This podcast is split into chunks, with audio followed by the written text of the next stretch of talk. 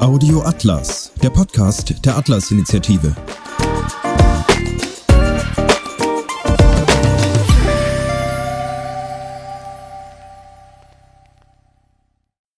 M wie Moderne, wo wir im Westen herkommen. Wenn die Fragen unserer Zeit zur Sprache kommen, sieht es meist pessimistisch aus. Abgesehen von der Corona-Krise, Klimakrise, Wirtschaftskrise, Krise des Kapitalismus. Die westliche Gesellschaft und ihre kulturellen Wurzeln stehen dann unter Feuer. Kolonialistisch seien die westlichen Länder rassistisch geprägt, egoistisch, ja egomanisch und unsozial.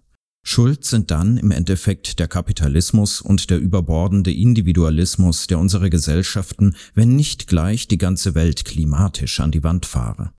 Aber ist unsere westliche Wertekultur wirklich schuld an jeder Misere? Wo kommen wir kulturell und geistesgeschichtlich in Europa eigentlich her? Welche Strömungen haben die westliche Welt in den letzten Jahrhunderten maßgeblich geprägt? Vereinfacht könnte man sagen, unsere derzeitigen westlichen Gesellschaften sind in der Epoche der Moderne in den letzten rund 200 Jahren entstanden. Nicht zuletzt der Blutzoll zweier Weltkriege hat uns und unsere freiheitlichen Errungenschaften erheblich geprägt. Der Untertan entwickelte sich auf breiter Basis zum mündigen Bürger. Wie ging das vonstatten? In den westlichen Nationen entstand im Laufe dieser Zeit ein breiter Konsens zugunsten der politischen Philosophie des Liberalismus. Dieser basierte auf der Philosophie der Aufklärung, welche mit ihrem zentralen Begriff der Vernunft ihren Einfluss geltend machte. Die Aufklärung biete dem Menschen den Ausweg aus seiner selbstverschuldeten Unmündigkeit, schrieb der Philosoph Immanuel Kant Ende des 18. Jahrhunderts. Es war der Kant, der besonders für sein Moralprinzip des sogenannten kategorischen Imperativs gerühmt wird und der kurz gefasst besagt, dass man versuchen soll, sein eigenes moralisches Handeln als Prinzip allgemeiner Gesetzgebung aufzufassen. Was, wenn das alle so tun würden, kann man sich fragen und danach bewerten, wie moralisch die eigene Position eigentlich in Wahrheit ist. Die Aufklärung stellte die Entwicklung der eigenen Denkfähigkeit, der Fähigkeit zur Vernunft in den Mittelpunkt. Sapere aude, wage zu wissen, zitierte Kant den römischen Dichter Horaz. Zentraler Bezugspunkt der Aufklärung war damit der individuelle Mensch sowie seine Fähigkeit für sich selbst und nicht einfach durch staatliche Herrscher oder kirchliche Autoritäten vermittelt zu eigenen Erkenntnissen zu gelangen. Diese Ideen mündeten neben der Wertschätzung für die Freiheit des Geistes auch in die Betonung religiöser Toleranz. Nicht zuletzt gilt die Philosophie der Aufklärung als Wegbereiterin der französischen Revolution und der Demokratie in Europa. Man kann sich unschwer vorstellen, dass die Grundannahmen dieser Philosophie im Liberalismus ihren Niederschlag fanden. Die Philosophie des Liberalismus betonte als politisches Prinzip zu oberst die Sicherung der Grundrechte und Freiheiten des Einzelnen sowie die Errichtung des Rechtsstaates als Herrschaft des Rechts.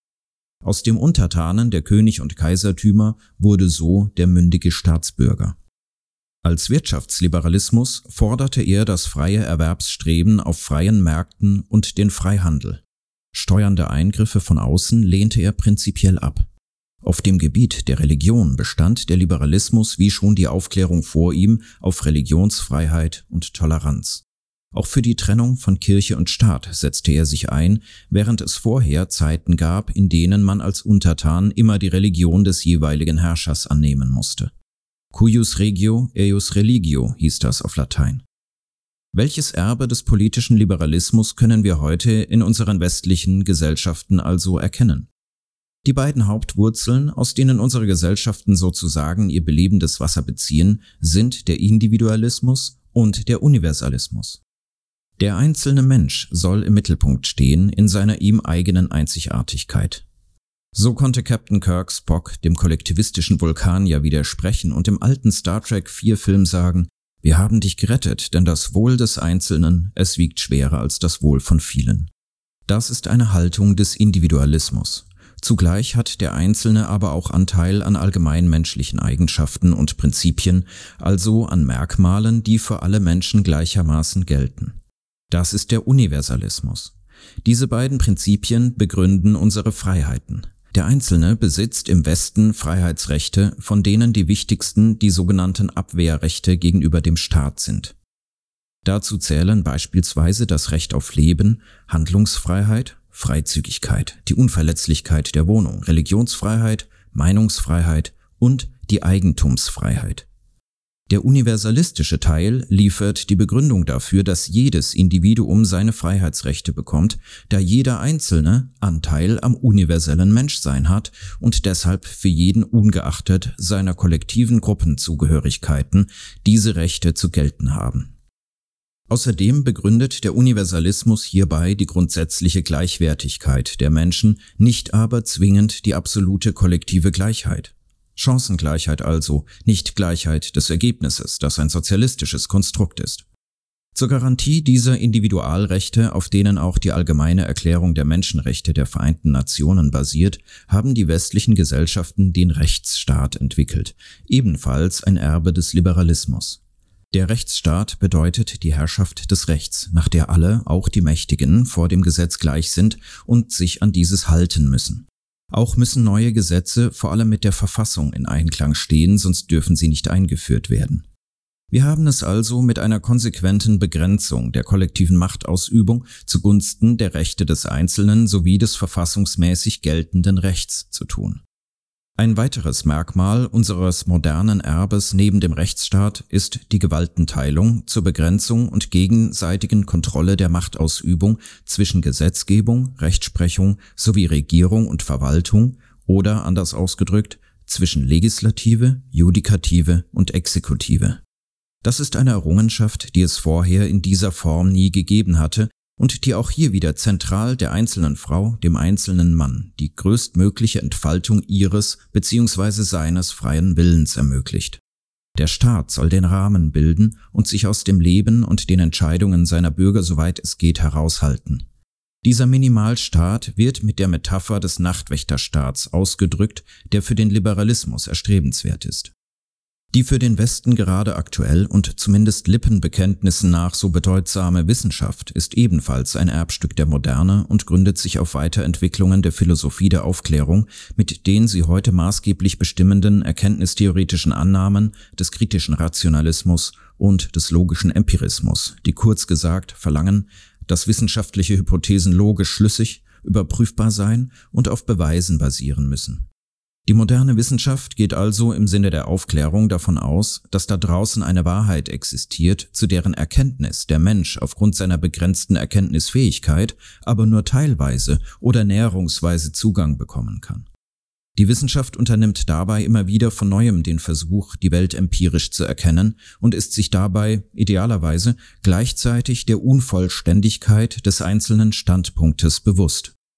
In der Praxis bedeutet das, dass wissenschaftliche Wahrheiten tendenziell vorläufige Wahrheiten sind, solange bis neue Erkenntnisse die alten überholt haben.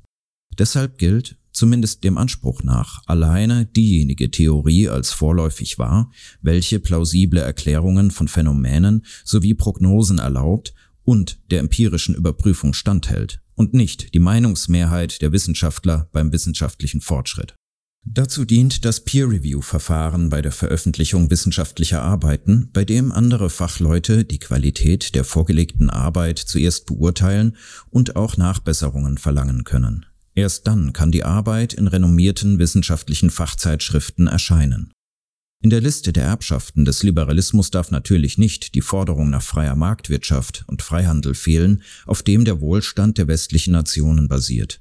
Gerade im Zuge der Globalisierung sind allerdings Freihandel und freie Marktwirtschaft breit in Misskredit geraten durch mehr oder weniger vulgäre Kapitalismuskritik, die sich aus der Kritik an der Globalisierung und der sie maßgeblich tragenden transnationalen Konzerne entwickelt hat und derzeit unter dem Banner des postmodernen Vokismus zu einem Generalangriff auf die liberalistischen wirtschaftlichen, politischen und kulturellen Fundamente unserer westlichen Werteordnung anzuwachsen droht. Zusammengefasst können wir sagen, der moderne, mit dem sie maßgeblich tragenden Liberalismus verdanken wir, dass wir Demokratie haben, vor dem Gesetz gleich sind, dass die großen sozialen Bewegungen des 20. Jahrhunderts erfolgreich sein konnten, mit der Abschaffung von institutionellem Rassismus und Segregation, der Gleichberechtigung von Mann und Frau und dass wir größtmögliche Willens- und Handlungsfreiheit haben. Wir verdanken der Moderne den technischen und wissenschaftlichen Fortschritt und unseren Wohlstand durch Marktwirtschaft. Wir sollten uns angesichts der vielfältigen Krisen unseres liberalen Erbes besinnen und frei bleiben. Hat Ihnen diese Folge gefallen? Dann teilen Sie diese Episode von Audio Atlas in den sozialen Netzwerken und hinterlassen Sie eine Bewertung auf Apple Podcasts. Um keine Folge zu verpassen, abonnieren Sie Audio Atlas überall dort, wo es Podcasts gibt. Bleiben Sie uns gewogen und werden Sie Mitglied der Atlas-Initiative unter www.atlas-initiative.de.